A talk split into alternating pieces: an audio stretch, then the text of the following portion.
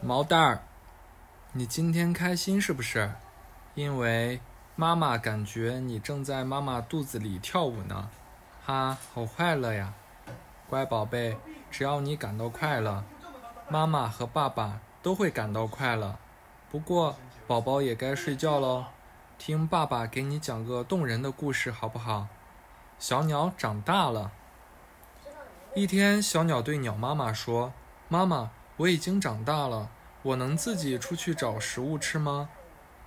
鸟妈妈说：“当然可以呀，我的小可爱，你以后不能事事都依靠妈妈了。”于是，小鸟兴奋地飞出去找食物了。小鸟在树林里东看看西瞅瞅，对什么都感到好奇。可是，树林里也充满了危险，好多不怀好意的动物。都想把小鸟吃掉。这天，小鸟正在树林里找虫子吃，突然，一只凶恶的老鹰朝它猛扑过来。小鸟吓得啊的一声，闭上了眼睛，心想：这下可完了，老鹰一定会吃掉我的。就在这紧急的时刻，一只美丽的凤凰冲了过来，与老鹰搏斗起来。老鹰太凶了，把凤凰身上美丽的羽毛都啄掉了。但凤凰毫不示弱，狠狠地还击老鹰。终于，老鹰被凤凰赶跑了。可是，凤凰由于受了重伤，不久就死去了。小鸟哭得非常伤心，因为凤凰是为了救它才牺牲的。小鸟的哭声惊动了天上的天神爷爷，天神爷爷就问小鸟：“小鸟，小鸟，你为什么哭得这么伤心呀？”